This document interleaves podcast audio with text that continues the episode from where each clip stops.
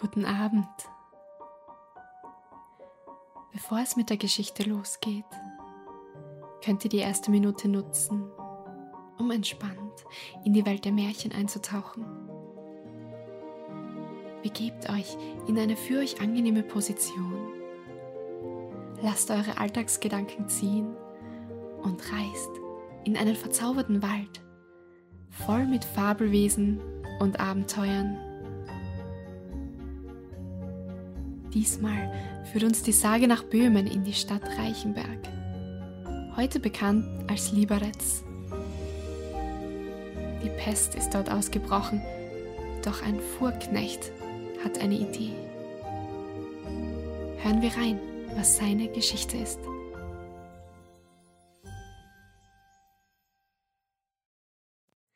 Es geschah einmal ganz plötzlich an einem Frühlingstag, dass die Pest in Böhmen ausbrach. Man hatte sie bis dahin nur vom Hörensagen gekannt und wohl auch ungläubig den Kopf geschüttelt, wenn erzählt wurde, dass ein von der Pest befallener binnen eines halben Tages sterben müsste. Die Pest kam zuerst nach Egger, und es war noch viel schlimmer, als man je gedacht hätte. Ohne Unterlass läutete das Zügenglöcklein, und da es unmöglich war, so schnell so viele Gräber auszuheben, um alle vom schwarzen Tod dahingerafften zu beerdigen, wurden die Toten in große Gruben geworfen und Kalk darüber geschaufelt. Das Schreckliche aber war, dass die Pest alle menschlichen Gefühle zu ersticken schien, die Kinder ihre Eltern mieden und umgekehrt, und jeder nur mehr darauf bedacht war, ob er Anzeichen der Seuche an sich entdeckte. Viele flohen in den Böhmerwald, aber der schwarze Tod zog ihnen nach. Und er zog weiter durch Böhmen und kam bis Reichenberg. Dort aber geriet er an seinen Meister. Ein Fuhrknecht war es, der die Pest überlistete. Und das ging so zu. Dieser Fuhrknecht sollte Waren von Reichenberg nach Prag bringen. Früh am Morgen schon hatte er seinen Wagen angespannt und sich auf die Reise gemacht. Kein Mensch war noch auf der Straße zu sehen. Es verwunderte ihn daher, als er an der Staatsgrenze einem Mann in Begleitung eines alten Weibes begegnete. Als er die beiden näher in Augenschein nahm, kam er zur Gewissheit, den leibhaftigen Tod vor sich zu haben, denn dem Mann schlotterten ein viel zu großes Gewand um den Leib, und der Fuhrknecht vermutete richtig, dass die Fetzen ein Gerippe verhüllen. Außerdem trug der Mann eine Sense. Das Weib aber hatte einen Riechen geschultert, und der Fuhrknecht dachte, dass damit wohl die vielen Toten zusammengekehrt würden.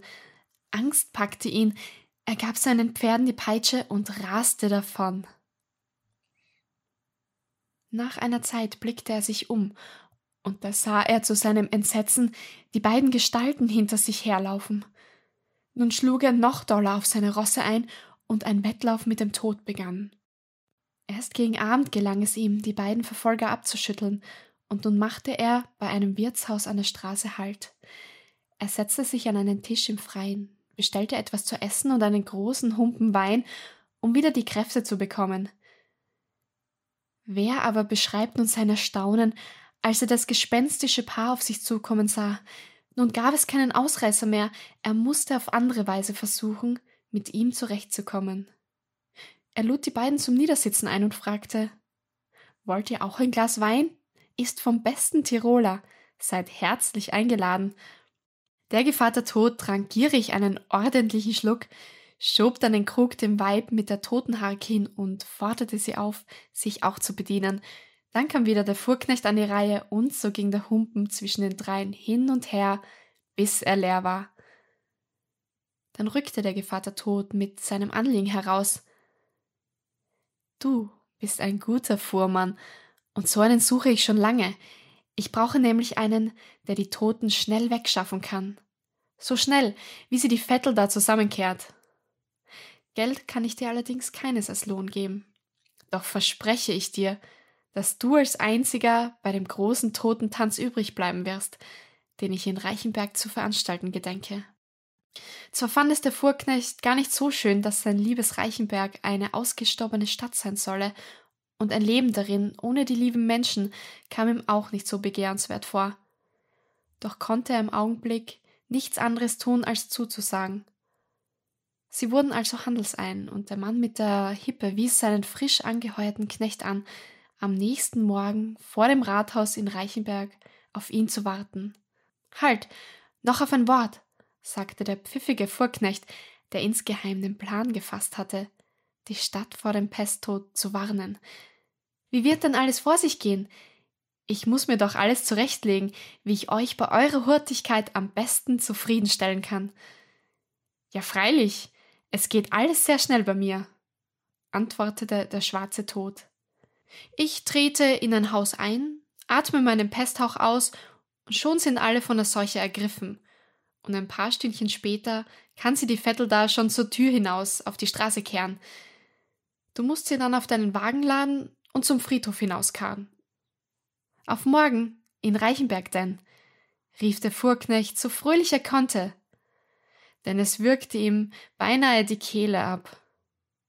Heißer, auf morgen in Reichenberg, antwortete der gut gelaunte Sensenmann. Der Fuhrknecht machte, als die gespenstischen Gestalten entschwunden waren, sofort kehrt, denn er wollte noch vor dem Morgengrauen Reichenberg erreichen, um die Stadt zu warnen. Er wusste ja jetzt, wie es der schwarze Tod anstellte. Und als er in der Stadt ankam, da suchte er gleich den Bürgermeister auf und erzählte ihm, dass der schwarze Tod im Anmarsch sei und durch die Haustüren die Wohnungen betreten werde, um sie mit Pestatem anzuhauchen. So ließ der Bürgermeister sogleich austrommeln, dass man die Haustüren geschlossen halten solle. Entsetzen lähmte die Stadt, und in allen Häusern wurden die Riegel vorgeschoben. Vor dem Rathaus wartete der im Dienst des Todes getretene auf seinen neuen Herrn. Richtig, so in den Vormittagsstunden kam er und seine Vettel angetrottet. Viel Glück, rief ihm der Fuhrknecht höhnisch zu, denn er dachte, die Stadt sei durch seinen Ratschlag vor dem schwarzen Tod gefeit. Aber bald darauf sah er schon auf dem Rathausplatz, wie die Vettel die Leichen aus den Häusern fegte, der Sensenmann winkte ihn herbei, und während der Fuhrknecht die ersten Leichen auflud, war es der Gevatter mit der Hippe, der höhnen konnte. Du hast geglaubt, mich zu überlisten.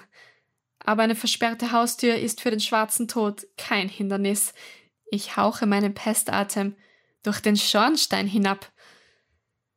Da wurde der Knecht recht kleinlaut und fragte Willst du noch lange in Reichenberg bleiben?